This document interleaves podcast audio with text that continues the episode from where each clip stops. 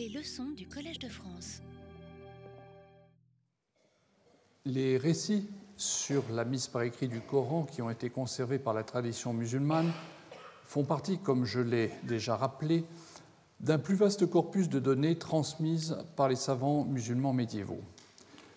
Sur cette base, des savants européens comme Barthélemy d'Herbelot, Théodore Noldeke ou encore Régis Blacher ont tenté de reconstruire les étapes de cette entreprise dans les années qui ont suivi la disparition de Muhammad. Toutefois, même si les représentants de cette approche s'efforcent d'apprécier la valeur de leurs sources, d'autres chercheurs européens avaient commencé dès le XIXe siècle à remettre en question d'une manière beaucoup plus radicale les informations conservées par la tradition musulmane, faisant valoir notamment le décalage chronologique entre les événements rapportés et la date de rédaction des ouvrages dans lesquels on les trouve maintenant, ou encore les divergences et les contradictions entre les auteurs, on en a vu déjà quelques exemples, les erreurs historiques parfois évidentes, etc. Mais ce débat n'eut pas véritablement d'incidence sur les, présentations qui étaient faites de la mise par écrit du Coran, les auteurs suivant, de manière critique c'est vrai, le fil directeur général offert par le récit dominant, c'est-à-dire celui où il y a la mise par écrit par Abu Bakr et ensuite par Osman, dont on a déjà abondamment parlé ici. Et curieusement, même les critiques les plus radicaux du corpus de hadith, c'est-à-dire les, informations sur les faits et gestes du prophète, donc les critiques les plus radicaux comme Ignaz Goldziher, ne remettaient pas fondamentalement en cause l'idée que le Coran remontait à l'époque de Mohammed et pouvait, in fine, servir de source pour faire l'histoire de sa vie dans une certaine mesure, c'est vrai, puisque le texte ne nous dit pas tout sur la biographie du prophète, et d'autre part, ses idées. Il y eut des exceptions à cette situation d'ensemble. Hein. Disons que grosso modo, jusque vers le milieu du XXe siècle, les choses ont été euh, mesurées en ce qui concerne la mise par écrit. Euh, il en va autrement pour le droit, par exemple. Mais dès 1911, Paul Casanova, dans son ouvrage intitulé Mahomet et la fin du monde, lançait l'hypothèse que la chronologie de la mise par écrit était plus tardive que celle que reconnaissait Noeldeke et que le Coran avait reçu la forme que nous lui connaissons sous le règne du calife omeyyade Abd al-Malik qui régna entre 685 et 705. Dans un article publié quelques années plus tard, en 1916, Alphonse Mingana reprenait cette hypothèse et la défendait en s'appuyant sur un ensemble de sources plus importants que ceux, euh, celles qui étaient utilisées euh, par Casanova, qui s'était concentré sur les euh, textes en arabe. Mingana étant spécialiste du syriaque, il faisait dès cette époque appel à ce que nous disaient les auteurs syriaques, dont il était un spécialiste tout à fait reconnu. Mais c'est véritablement dans les années 70 du siècle dernier que plusieurs savants ont remis radicalement en cause le récit traditionnel et proposé de nouvelles hypothèses sur cet épisode central, certaines d'entre elles remettant en cause la figure même de Mohammed dans le processus qui menait à la rédaction de la Vulgate. La contribution, sans aucun doute, la plus retentissante a été celle de John Wansbrough. Elle a coïncidé, je ne dis pas lancé, mais enfin, elle a, coïncidé avec le début de la vague des études hypercritiques sur les débuts de l'islam, illustrée notamment par les travaux de Patricia Krone et euh, de Michael Cook.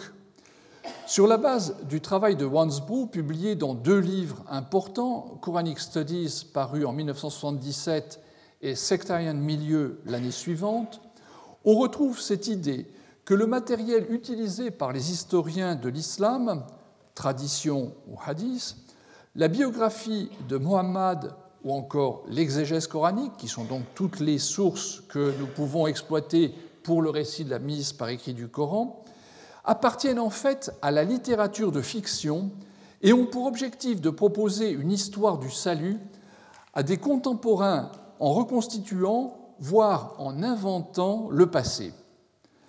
L'erreur pour lui des études coraniques antérieures a donc été de traiter toutes ces informations selon la méthodologie de l'histoire, alors que ce qu'il fallait faire était d'aborder ces compositions avec les méthodes de l'analyse littéraire.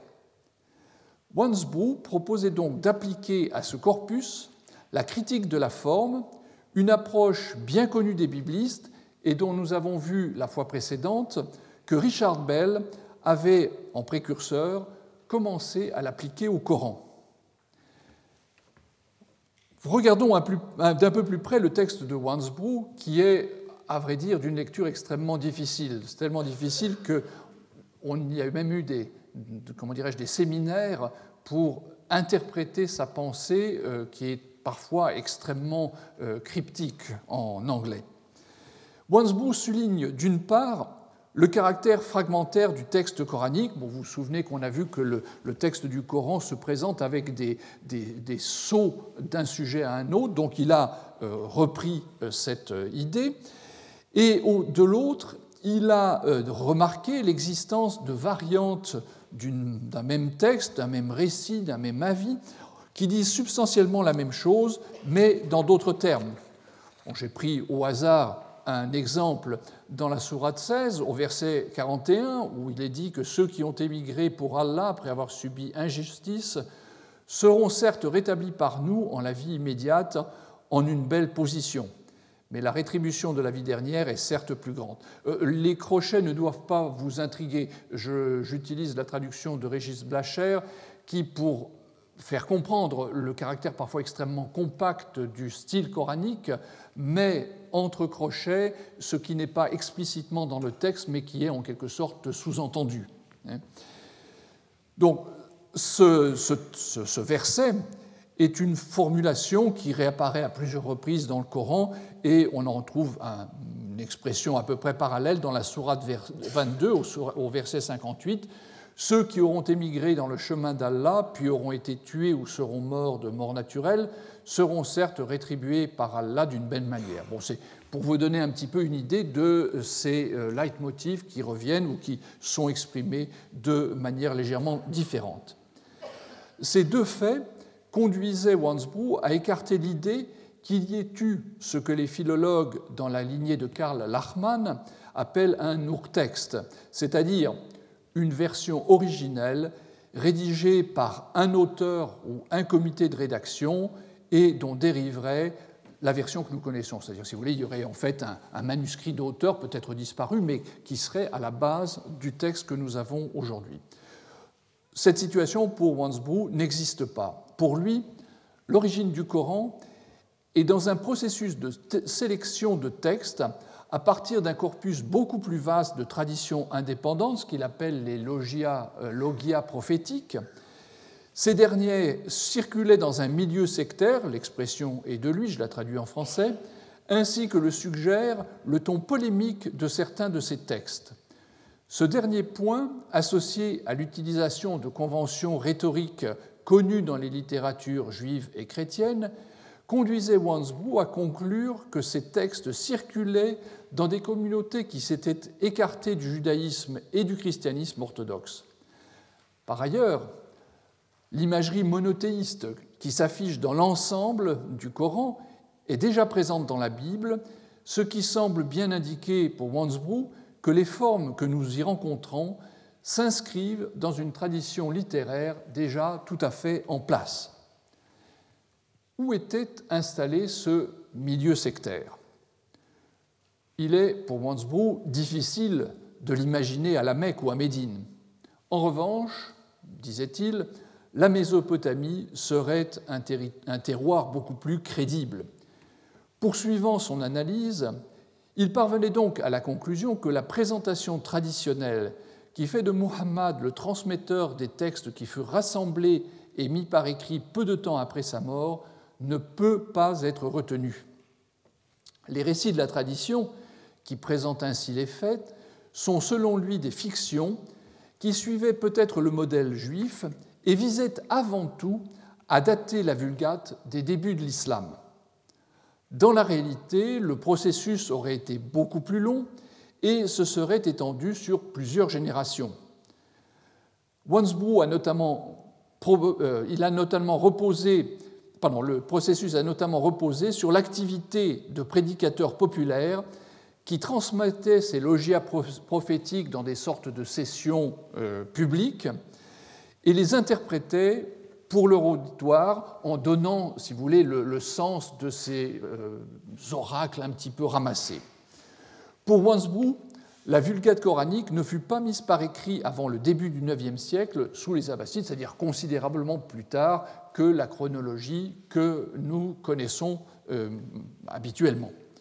Cette date tardive est pour lui confirmée par le développement de l'exégèse coranique qui serait donc euh, contemporaine, si vous voulez, de la constitution du Coran. Hein, pas besoin d'une exégèse à une date antérieure, ce qui posait problème jusqu'à une date récente, puisque euh, grosso modo les textes les plus anciens dataient du IXe siècle. Donc pourquoi ce décalage? Wansbrough trouvait la raison. Le Coran n'existant pas, il n'y avait pas d'exégèse coranique, c'était tout simple. Le problème, c'est que depuis, on a trouvé des textes du 8e siècle qui font de l'exégèse. Mais enfin, ça, à cette époque-là, euh, ça n'était pas une information disponible. 1977, l'année qui vit la publication des Quranic Studies de Wansbrough, fut aussi l'année de parution d'un autre ouvrage, The Collection of the Quran, de John Burton. J'ai mentionné sur ma euh, diapositive précédente. Son étude s'inscrit dans une réflexion sur l'histoire du droit musulman. Et là aussi, les orientations sont importantes parce qu'elles guident le cheminement intellectuel de ses auteurs il se fait l'écho de travaux plus anciens, notamment ceux d'Ignaz Goldziher, dont j'ai déjà euh, mentionné le nom tout à l'heure, et de Joseph Schart. Comme ses deux prédécesseurs, Burton considère que le hadith ne rapporte pas des faits historiques supposés s'être déroulés au tout début de l'islam, mais reflète des points de vue de savants musulmans postérieurs qui se sont servis de la forme des traditions pour servir d'appui à des opinions légales. Comme charte, il observe que le droit musulman est dès le 8e siècle non coranique. Non coranique en ce sens qu'il défend sur certains points des positions qui sont différentes de celles exprimées par le Coran lui-même, voire en contradiction avec ce dernier, on pense notamment à la lapidation des adultères, qui n'existe pas dans le Coran, mais qui fait partie, disons, de la tradition. Les savants musulmans médiévaux, spécialistes des sources du droit, ce qu'on appelle donc usul al-fiqh, ont longuement débattu du Coran, de la Sunna, c'est-à-dire l'ensemble de la tradition se rapportant au prophète, et de l'abrogation, un concept dont les origines figurent dans le texte coranique et qui veut que certains versets, plus récemment révélés, en abrogent d'autres qui sont venus avant. Dans la sourate 2, au verset 106, on peut lire Dès que nous abrogeons un ayat, un verset, donc dans la traduction que l'on en fait habituellement, ou dès que nous le faisons oublier, nous le remplaçons par un autre meilleur ou semblable. Ces discussions qui ont façonné les récits sur la mise par écrit du Coran placent cette opération après la mort de Muhammad. Pour Burton, il s'agit en fait d'invention de toutes pièces par les juristes pour soutenir leur vue. Ils avaient en effet besoin d'un état du texte incomplet parce qu'il existait des pratiques légales euh, qui ne pouvaient pas avoir de fondement réel dans le Coran et qui pour cela étaient remises en question. Pour maintenir leur décision légale, les juristes n'avaient donc qu'une solution, qui était de euh, créer des euh, traditions et en prétendant qu'elles se fondaient sur des révélations qui n'avaient pas été intégrées au texte. Cette affirmation revenait donc à dire que Muhammad n'avait pas laissé derrière lui une compilation d'ensemble. Donc tout cela créer une situation finalement assez floue, et il fallait donc inventer des récits dans lesquels il était question de, différents recueils précanoniques qui auraient été disponibles au sein de la jeune communauté, puis cette fois-ci pour soutenir le concept d'un Coran unique, mettre en circulation l'idée qu'une vulgate incomplète mais officielle avait été réalisée sur la suggestion du calife Osman qui, comme je vous, euh, le rappelle, euh, a régné de 644 à 656. Pour Burton, pour conclure, tous les récits autour de la mise par écrit des différents recueils sont donc des faux, et le seul noyau de réalité est le Coran tel qu'il est. La question de la date à laquelle il a été rassemblé et de la personne qui s'est chargée de mener à bien cette tâche reste posée. Burton fait l'hypothèse que c'est Mohammed qui aurait pris en charge cette opération. vous voyez, c'est une, théorie assez compliquée qui revient à dire que le Coran, en fait, existait bien euh, dès la mort de Mohammed et que, fait, tout le reste est une sorte de construction destinée à justifier des constructions d'ordre parfaitement juridique. C'est un petit peu dans la même direction que s'est orientée Angelika Neuwirth dans ses euh, Studien zur Komposition der mechanischen Suren, c'est-à-dire euh, études sur la composition des sourates mécoises.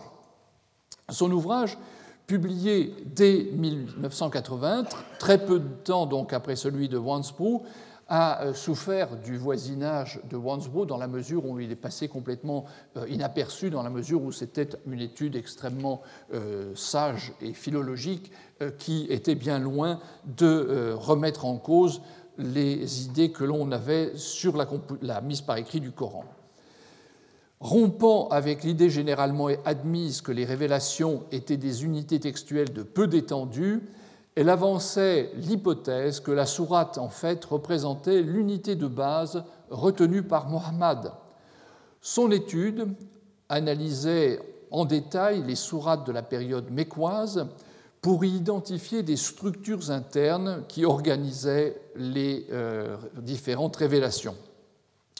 Au terme d'une très minutieuse analyse, Neuwirth pensait pouvoir conclure que les sourates ont été dès le début composées en fonction d'un projet très précis, c'est-à-dire que les sourates mécoises étaient déjà des compositions littéraires qui n'ont jamais été euh, soumises à un travail éditorial, mais qui, dès le début, étaient des textes destinés à une utilisation rituelle, notamment au cours de la prière.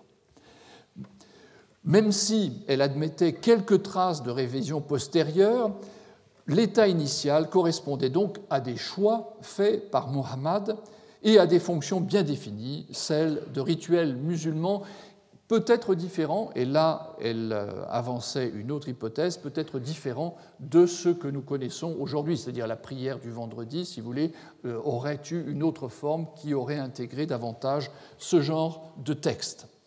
La complexité même des sourates de la dernière période mécoise, c'est-à-dire celle qui précède l'émigration à la Mecque, implique même une mise par écrit Hein, c'est-à-dire qu'elle va un pas plus loin, il y aurait eu en quelque sorte un pré-Coran mécois qui euh, aurait précédé la Vulgate telle que nous la connaissons. Et donc la constitution de la Vulgate aurait commencé à ce moment-là.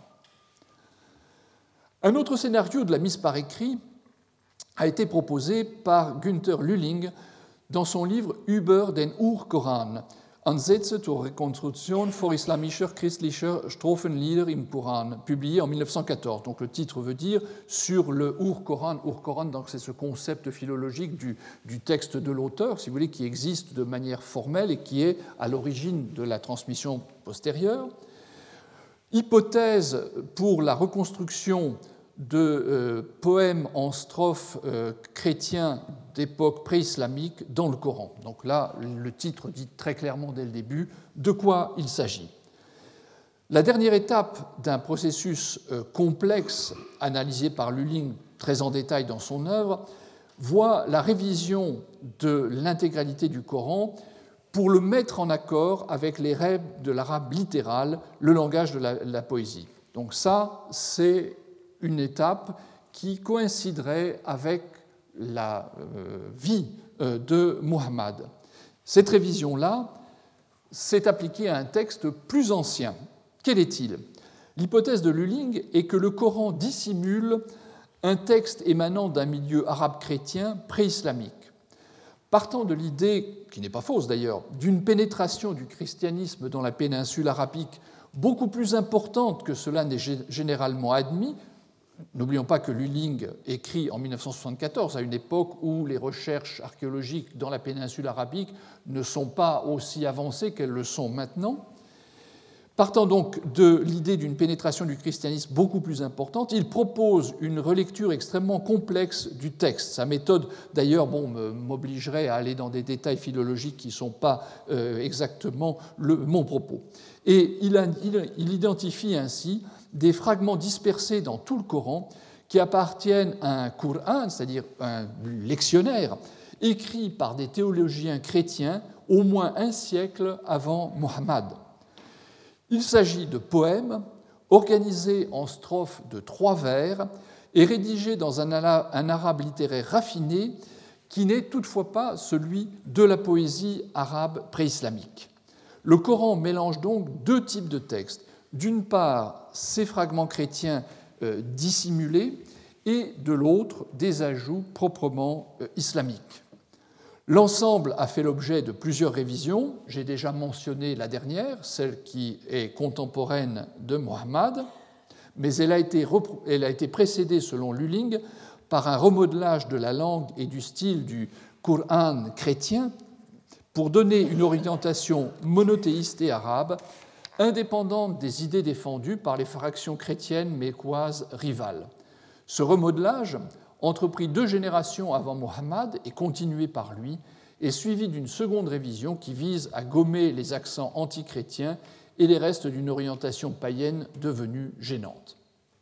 L'hypothèse de Lulling, selon laquelle des modifications ont été apportées à la langue du texte afin de la rapprocher de l'arabe de la poésie, m'amène à évoquer une publication récente que vous connaissez sans doute qui invite également à, reconstituer reconsidérer la façon dont le Coran a été mis par écrit.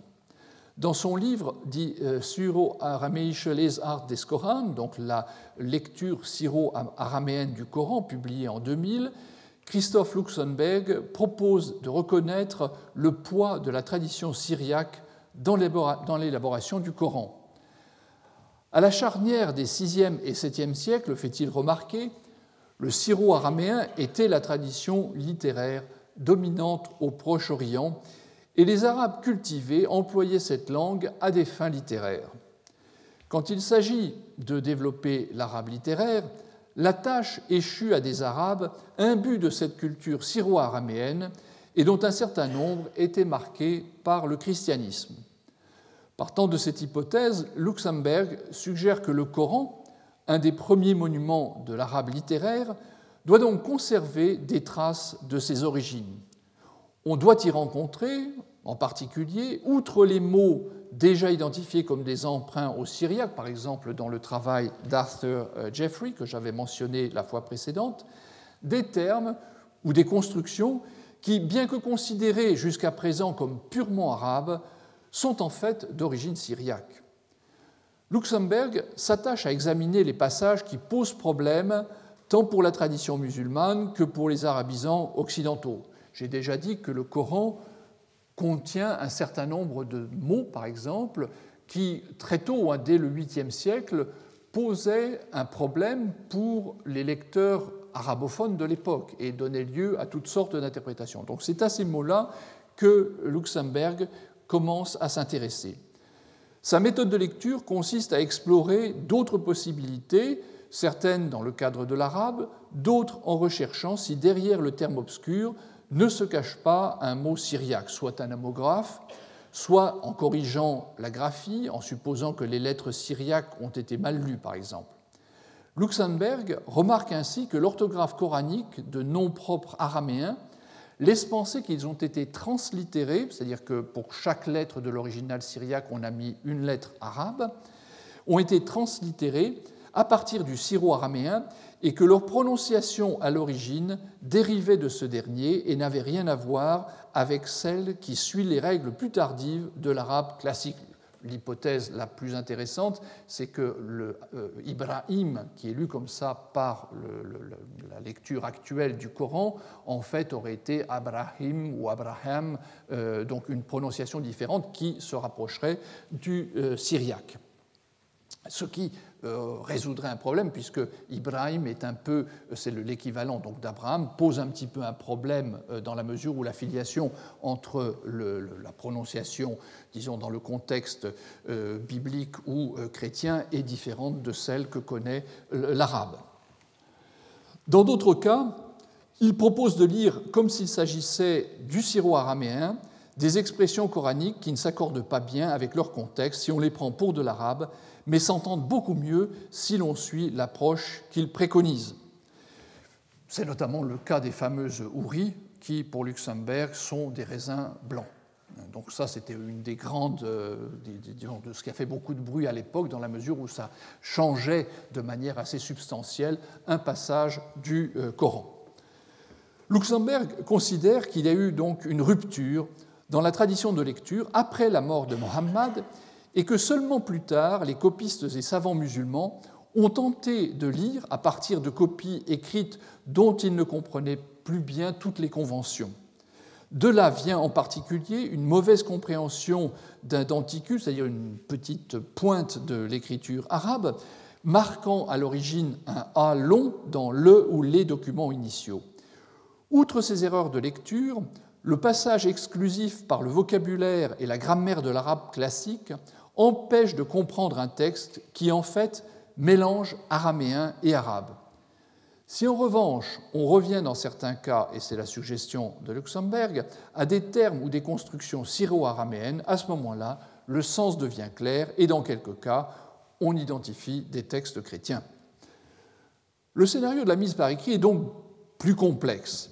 Luxembourg suppose une première mise par écrit dans un contexte mécois où, à l'époque de Mohammed, on parlait un mélange de syro-araméen et d'arabe, la Mecque étant sans doute à l'origine une fondation araméenne. Les problèmes de compréhension du texte dont témoigne la version que nous avons, et donc son interprétation, impliquent une césure qu'il estime d'un siècle et demi. Au moment où la ponctuation fut réalisée, et où l'exégèse coranique faisait ses débuts, le langage mécois de l'époque de Mohammed avait complètement disparu. Le Coran, qui avait été uniquement préservé sous forme écrite, fut donc édité, je traduis préparé et mis en ordre, selon les normes de l'arabe classique. Et c'est donc ainsi que serait née la Vulgate telle que nous la connaissons.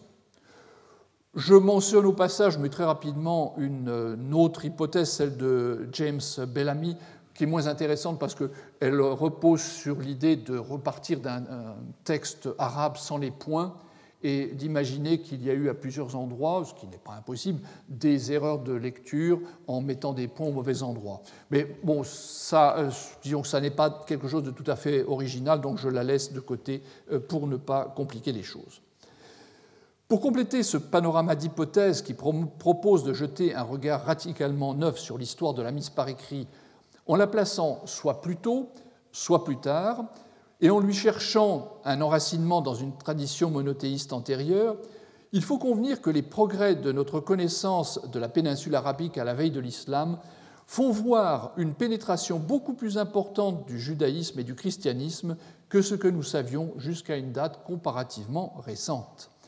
Inversement, et en relation avec le point précédent, on a questionné la réalité, ou tout, du moins l'importance du paganisme comme contexte effectif de la prédication euh, mohammadienne.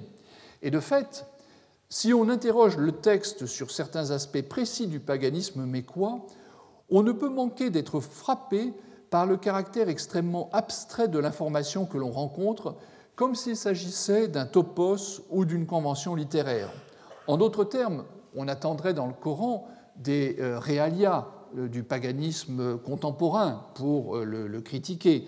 Or, on se place toujours soit dans des modèles antérieurs, hein, Abraham et les idoles, soit dans un contexte très abstrait où il n'est pas fait référence à des pratiques, par exemple cultuelles, propres au paganisme.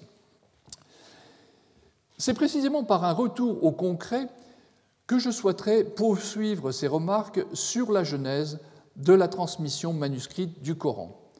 Car si, comme je le soulignais, le ou les copies réalisées à l'initiative du calife Osman en voici un exemple, mais vous savez maintenant que c'est un faux, ont disparu, les exemplaires qui lui, qui lui, sont attribués étant de pieuses forgeries, les premiers manuscrits coraniques conservés sont suffisamment anciens et proches de l'époque à laquelle prit place la mise par écrit pour refléter, ne serait-ce que partiellement, ce que furent les premières copies du texte. Un premier repère chronologique peut, à mon sens, être établi, celui de la date à laquelle la Vulgate coranique, telle que nous la connaissons, apparaît. Comme je l'ai rapidement suggéré plus tôt, elle ne pouvait pas exister du vivant de Mohammed. Le mode de constitution du texte nous est en effet rapporté par le texte coranique lui-même, qui nous apprend, comme je l'ai déjà dit, que la révélation vient par petits morceaux. Si nous nous tournons vers la tradition musulmane, elle rapporte différents épisodes où Mohammed donne lui-même des instructions pour que telle ou telle révélation soit placée dans telle ou telle sourate. Alors bien sûr, on peut douter de l'historicité de ces fragments et y voir plutôt un récit explicatif de date postérieure. Mais disons qu'il est intéressant de voir que ce concept de euh, gestion du texte par euh, Mohammed apparaît déjà dans la tradition. Comme on l'a vu précédemment, Bell pensait avoir retrouvé des éléments de dimension réduite ces, éléments de, dimension réduite en scrutant minutieusement le texte du Coran et euh, où les additions donc, ne se font pas par ajout à la fin de ce qui est déjà connu, mais de manière très variable, parfois par insertion, qui réclame, comme le voyait Bell, un processus éditorial destiné à faire rimer le passage, nouveau venu si j'ose dire, avec les versets déjà en place dans une sourate. Si on reprend donc l'exemple que j'avais utilisé la fois précédente, les versets 12 à 16 de la sourate 23, il y avait donc à l'origine un noyau de courts versets qui se trouve donc sur la partie euh, droite de l'écran, qui ont été complétés par euh, des, euh, qui ont été insérés pardon, dans un ensemble en cours, les versets 15 et 16 étant ces versets antérieurs, tandis que le verset 12 euh, correspondrait à cette première étape. Et donc cette intégration de ces courts versets, ce serait fait en deux étapes. D'une part, l'ajout de la fin du verset 14 qui apporte la rime à ce qui précède, et ensuite les ajouts en fin des versets 12 et 13 qui permettent d'harmoniser le tout. Et euh, euh, ce résultat final, même s'il introduit une espèce de déséquilibre entre les versets 12, 13, 15 et 16 qui sont relativement courts et le verset 14 qui lui est très long, euh, on aurait là donc la trace de ce travail de mise en forme, d'insertion et d'adaptation dont Bell décrivait les modalités dans son ouvrage. Dans un cas, donc, cette opération est très complexe et vous comprenez bien que du coup, elle ne peut pas se faire en une seule étape par écrit. On est obligé de passer par plusieurs fragments écrits qui peu à peu se complètent, s'intègrent et finissent par déboucher sur le texte tel que nous le connaissons. Notez que la tradition musulmane n'écarte pas non plus complètement cette possibilité. On a un passage très célèbre, alors c'est vrai qu'il est avec une autre signification, où euh, Mohammed nous est représenté en train de dicter une révélation et le copiste s'exclame, euh, bon, j'ai oublié la fin du verset, mais enfin, euh, gloire à Dieu, le, meilleur des créateurs, par exemple, et Mohammed lui dit, c'est ça, et marque-le à la fin du verset. Et donc euh, le, récit est destiné à stigmatiser le, scribe qui après cela apostasie parce qu'il se dit si c'est moi qui donne la révélation, euh, qu'est-ce que ça veut dire? Mais euh, si vous voulez, ce qui est intéressant, c'est que le processus INSEE, hein, c'est-à-dire le, travail éditorial, est, en quelque sorte déjà présent dans cette tradition. donc, dans un cas comme dans l'autre, qu'on se tourne vers la tradition ou qu'on se forme, fonde sur les résultats de la critique de la forme employée par Bell, la Vulgate ne pouvait être constituée avant que ce processus d'agglomération et euh, d'édition du texte ne soit parvenu complètement à son terme. Dans ces conditions, il était indispensable que ce, long processus ait pris fin pour qu'il soit possible de constituer le livre annoncé. Euh, ce qui ne veut pas dire qu'il n'y a pas eu d'étapes antérieures, des, comment dirais-je, des recueils partiels. On a probablement commencé à enregistrer euh, le texte coranique partiellement ou par bloc dès euh, le vivant de Mohammed. On a à ce sujet toute une série de récits. Là encore, leur caractère historique n'est pas forcément fondé, mais le fait même qu'ils aient été acceptés à l'époque veut dire que cette possibilité n'était pas complètement écartée par la tradition musulmane, même si euh, il était euh, bien sûr une, très vite, on insistait très vite sur le fait que le prophète ne savait ni lire ni écrire et que donc il ne pouvait pas être partie prenante d'un processus éditorial puisque de manière tout à fait évidente il ne savait pas déchiffrer. Il se contentait d'être le véhicule du message de la révélation, mais pas du tout de sa gestion alors je me rends compte que j'ai inversé une euh, série de diapositives. Là, euh, c'était pour vous dire que cette idée de euh, l'incapacité du prophète de lire et d'écrire est bien sûr un point délicat dans la mesure où le texte coranique contient des éléments qui sont un peu contradictoires. Dans un dictionnaire euh, de l'arabe du Coran publié il n'y a pas très longtemps par un excellent euh, savant égyptien, euh, il est obligé de faire deux entrées pour le mot ummi, qui, dans un cas, désigne les gentils dans la sourate 3, verset 75, mais quand il s'agit de An-Nabi al-Ummi, le prophète qui ne sait ni lire ni écrire, le sens devient donc ni lire ni écrire.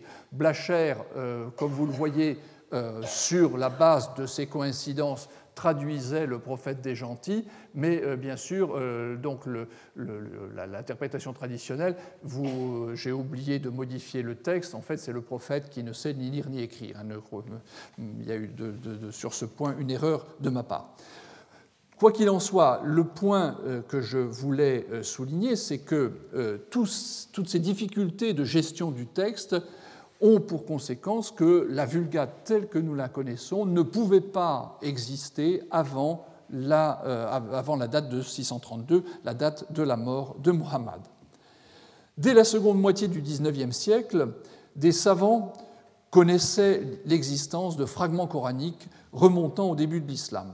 Toutefois, en dehors de l'épisode que j'ai déjà évoqué du concours de l'Académie des inscriptions et belles-lettres de 1858, ces vieux parchemins ne suscitaient guère d'intérêt, si bien qu'ils semblaient être passés directement de l'obscurité des dépôts des mosquées que j'évoquais initialement à la pénombre des magasins des bibliothèques occidentales.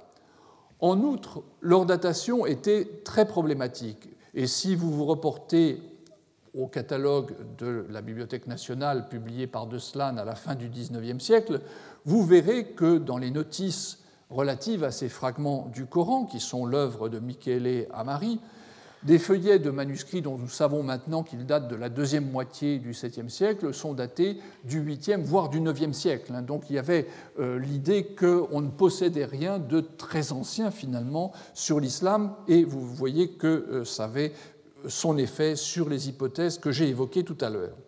Les progrès dans la datation permettent maintenant de tenir pour hautement vraisemblable, très hautement vraisemblable que nous avons des copies qui datent de la seconde moitié du 7e siècle, et même précisément, on peut être plus précis, dès le troisième quart du 7e siècle.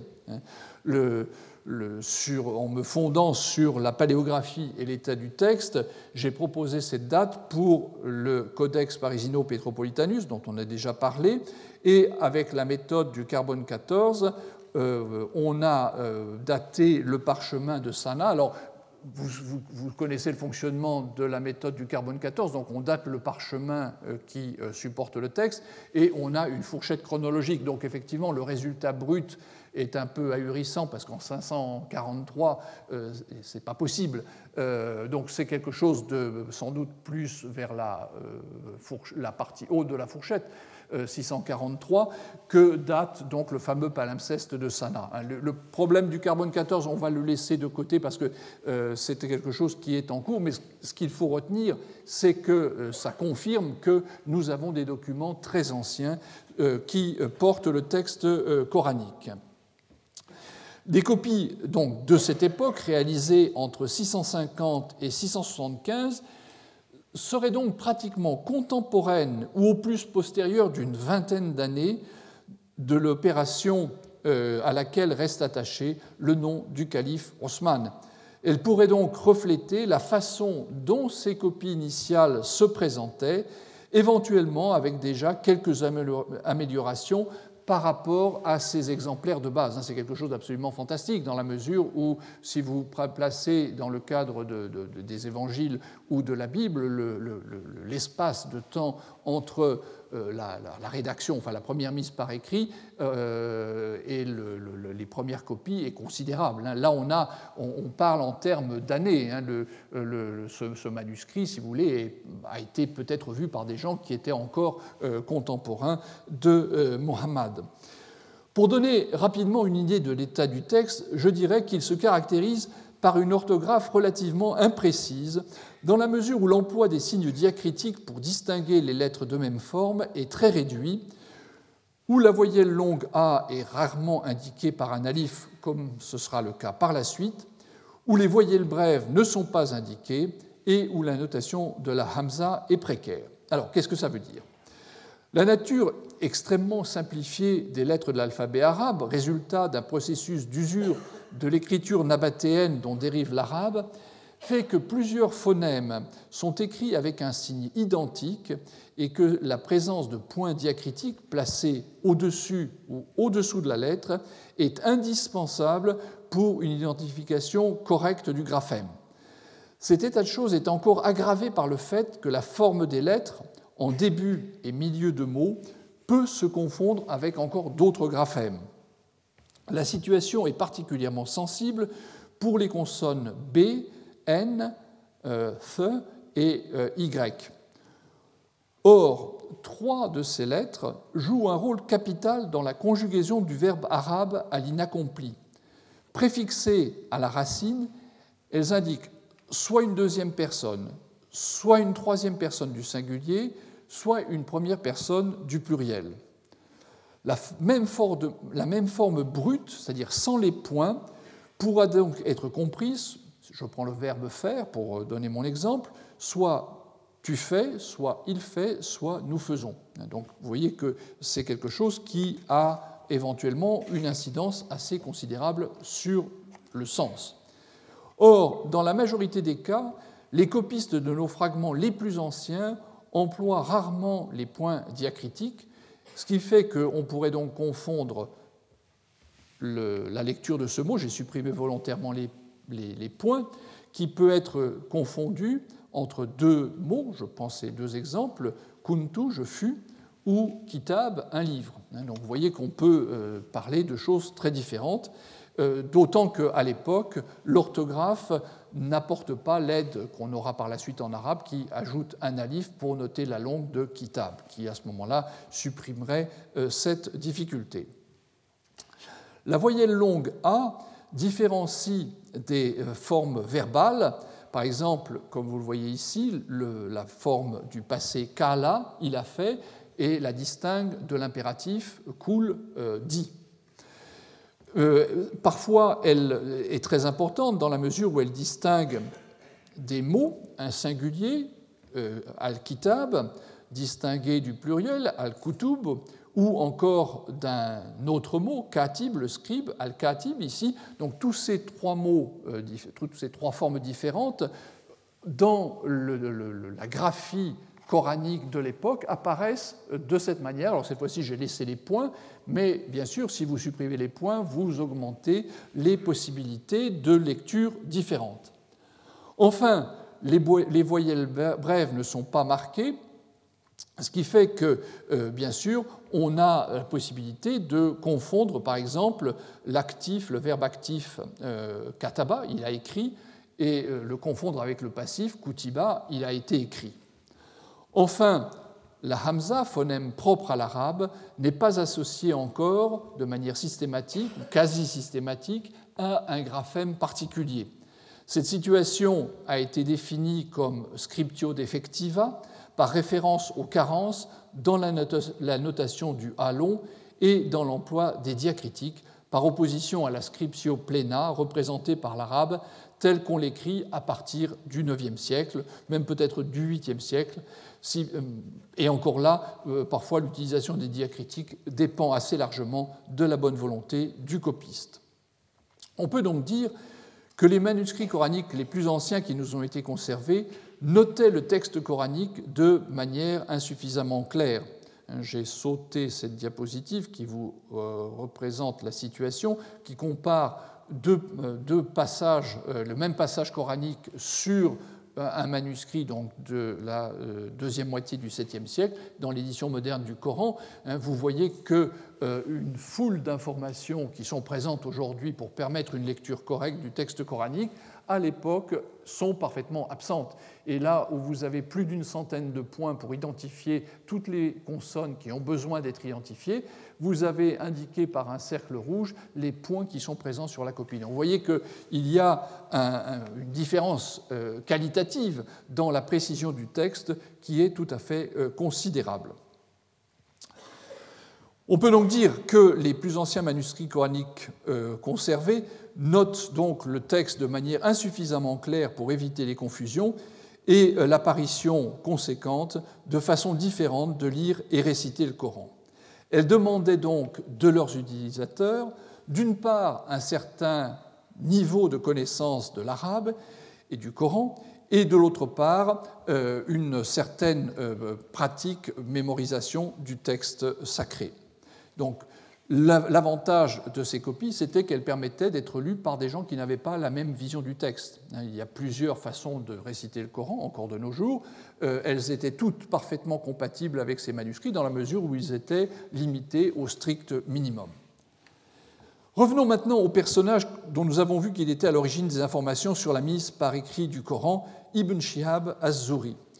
Lorsqu'il meurt en 742, il a déjà derrière lui une quarantaine d'années de coexistence, si j'ose dire, avec des manuscrits coraniques beaucoup plus précis que le Codex Parisino-Petropolitanus que vous voyez à l'écran en ce moment, qui constitue un bon exemple de l'état du texte dans les décennies qui ont suivi immédiatement la mise par écrit par Haussmann, pour prendre ce terme de référence.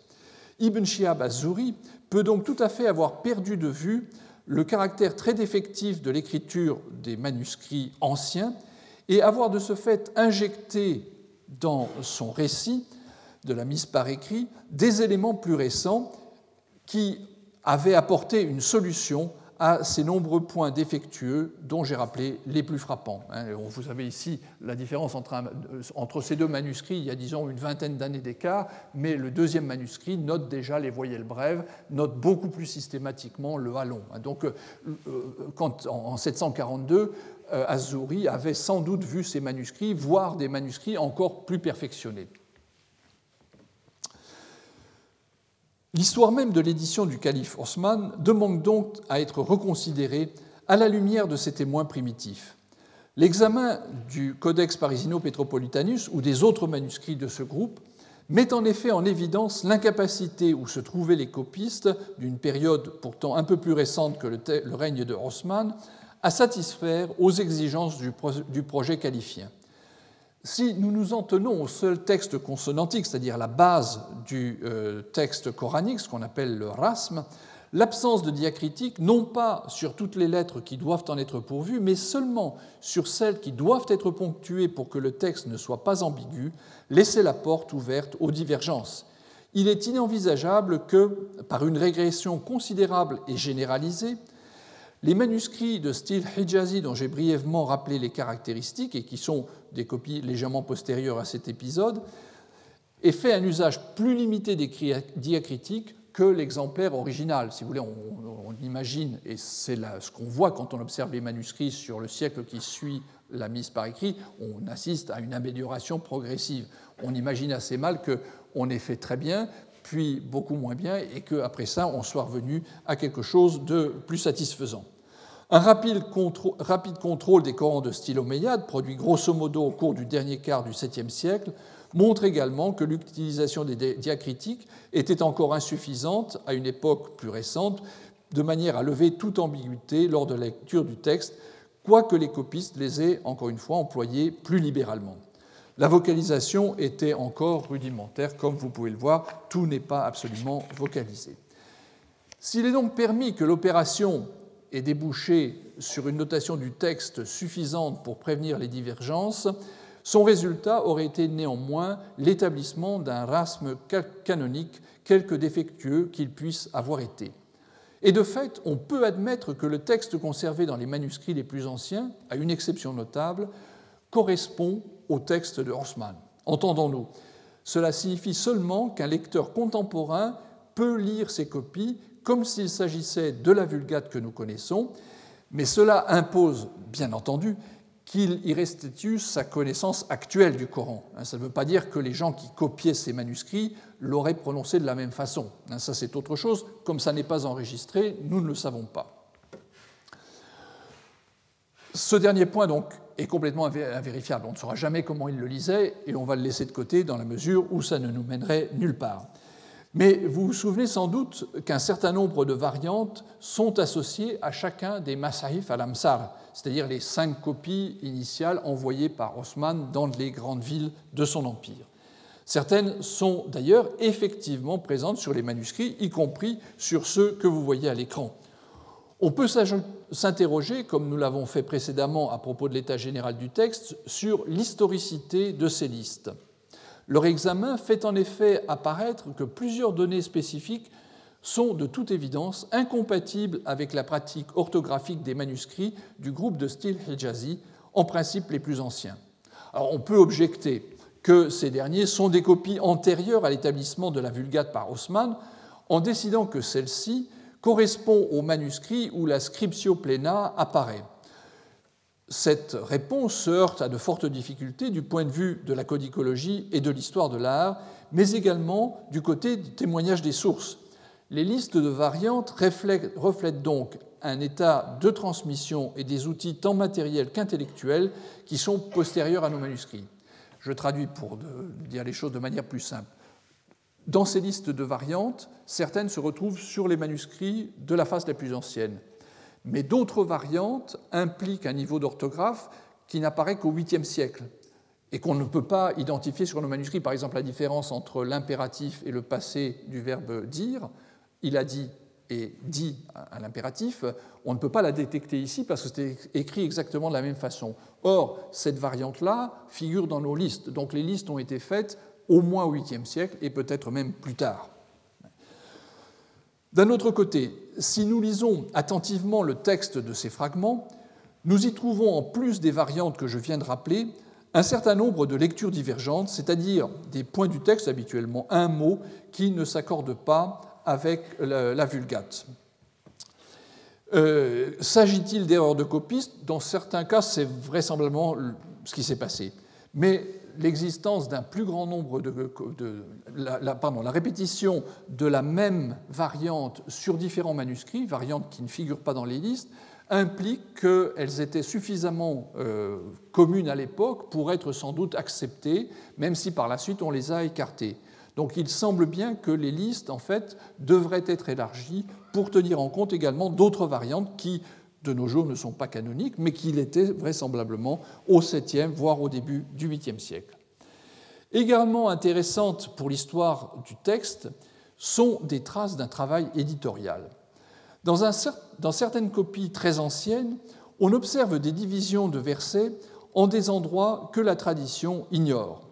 Dans un petit nombre de cas, une situation analogue à celle décelée par Richard Bell dans la Sourate 23 apparaît dans ce cas, toutefois, le bout ajouté pour introduire la rime continue à être isolé comme un verset à part. C'est-à-dire que sur le manuscrit, si vous voulez, vous vous souvenez qu'à la fin d'un verset, il y avait une petite formule euh, dont le sens n'était pas très euh, compromettant, qui avait été ajoutée, selon Bell, pour apporter la rime. Mais tout ça apparaît à la file.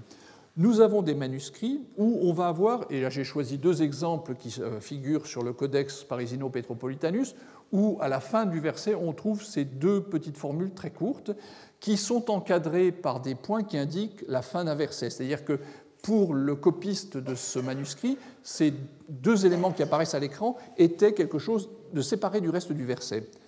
Et quand on regarde le manuscrit, ces cerclés en bleu, on s'aperçoit que par la suite, elles ont été grattées. C'est-à-dire qu'on a éliminé ce, ce, témoignage.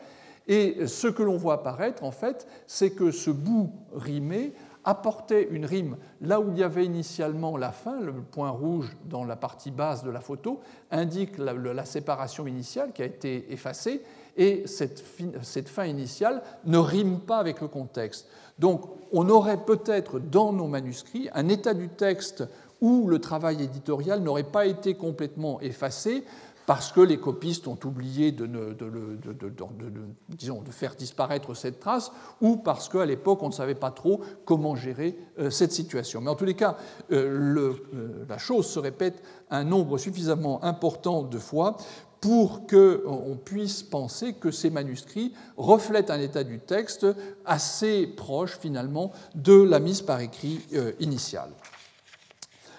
Alors, bien sûr, nous vivons dans l'après-Sana et la découverte euh, du palimpseste qui, euh, lui aussi, nous apporte un élément supplémentaire pour voir que la transmission du texte a été plus complexe et a euh, impliqué probablement des Corans qui étaient d'autres Corans, non pas qu'ils aient remis en, cause de manière radicale le message euh, prophétique, mais ils le disaient d'une autre façon, et peut-être ils concevaient le texte coranique d'une autre façon en y incluant éventuellement des éléments que la tendance majoritaire a préféré euh, écarter. En tous les cas, ce euh, document apporte une confirmation matérielle à cette situation qui nous est décrite par la tradition de l'existence de différents codices coraniques qui circulaient euh, simultanément. Donc, euh, à part le, palimpseste, les manuscrits anciens montrent un texte dans le troisième quart du 7e siècle qui tout en étant grosso modo en accord avec la, Vulgate haussmannienne, était néanmoins beaucoup plus euh, souple dans son rapport avec le texte tel euh, que nous le connaissons.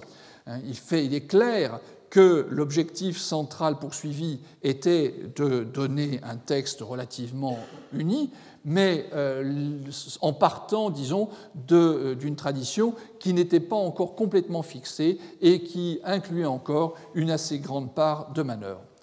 La nature de l'intervention du calife Osman serait donc, au bout du compte, différente de celle que la tradition lui attribue. Son implication dans un effort pour imposer une des transmissions textuelles ne paraît pas faire de doute, nous avons vu que le reproche qui lui était fait d'avoir détruit les Corans qui ne correspondaient pas, semble-t-il, à celle qu'il entendait, la version qu'il entendait soutenir, représente un des éléments forts des récits de la mise par écrit. Les données dont nous disposons n'interdisent pas en revanche de penser qu'il a pu jouer un rôle dans la mise en place d'un modèle écrit qui donna une identité visuelle à un courant de tradition qui existait déjà et qui serait notamment représenté par les feuillets dits de Hafsa, lesquels avaient déjà reçu l'adhésion d'un certain nombre de fidèles. La mobilisation à différents niveaux des moyens financiers de l'État pour produire des copies y aurait contribué puissamment. Faut-il notamment attribuer à Haussmann l'introduction du codex relié? Je n'en suis pas sûr. Il n'est en effet pas le seul à qui soit attribué le crédit d'avoir réuni le Coran, et je cite, entre deux ais, Baine Lohain, qui pourrait être ceux d'une relure. Dans un contexte marqué par la concurrence d'autres recensions du texte coranique, l'absence de marge dans les Corans de style hijazi pourrait participer à cette entreprise de contrôle. En effet, elle constituerait un moyen de prévenir toute tentative d'ajout ou de modification, à l'instar de ce qu'on observe dans les documents juridiques. En revanche, les raisons d'un usage limité des points diacritiques continuent à nous échapper, puisque là, oui, les points diacritiques auraient déjà permis de baliser de plus près le texte euh, canonique. L'action du calife Osman a été décisive pour la formation et la sauvegarde de la Vulgate. Le sort du codex d'Ibn Masoud, dont la transmission s'est déroulée en dehors d'un cadre officiel, fait prendre la mesure des risques courus. Au Xe siècle, un auteur euh, qui fait un panorama de la littérature de son époque, Al-Nadim, constate qu'il n'y en a pas deux exemplaires qui se ressemblent. La Vulgate osmanienne, en revanche, soutenue par l'autorité califienne, d'abord Osman, puis les Omeyyades, contrôlée et éditée sur la durée, a débouché sur un texte stable dont les manuscrits coraniques contemporains de euh, cette phase initiale contiennent les éléments fondamentaux. Les copies les plus anciennes du texte coranique, celles qui sont dites en style hijazi, s'accordent en revanche relativement bien avec les objectifs qu'aurait poursuivi la recension d'Abou Bakr.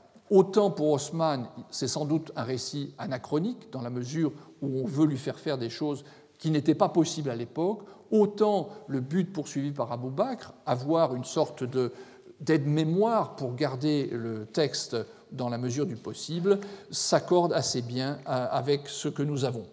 Même si depuis l'analyse de Frédéric Schwally, on est en droit de douter qu'un nombre si considérable de ces hommes qui connaissaient le Coran par cœur ait péri lors de la bataille de Akraba, et que le motif invoqué par Omar ait eu un fondement réel, le contexte intellectuel de l'époque, et notamment les modalités de l'utilisation de l'écrit telles que les a définies Gregor Schuller, donne une forte vraisemblance à une opération dont le but était de produire un support pour la mémoire dans tous les sens du terme. Au bout du compte, l'importance des plus anciennes copies du Coran pour nous permettre d'approcher de plus près l'histoire du texte coranique autour des premiers siècles apparaît clairement. La plupart des hypothèses récentes, comme je le faisais remarquer plus haut, se signalent par l'absence de prise en compte de ce que nous savons de la tradition manuscrite la plus ancienne, qui offre sur plusieurs points des arguments très forts pour les écarter. Par exemple, personne aujourd'hui n'accepte l'idée de Wansbrook que le Coran aurait été constitué au IXe siècle.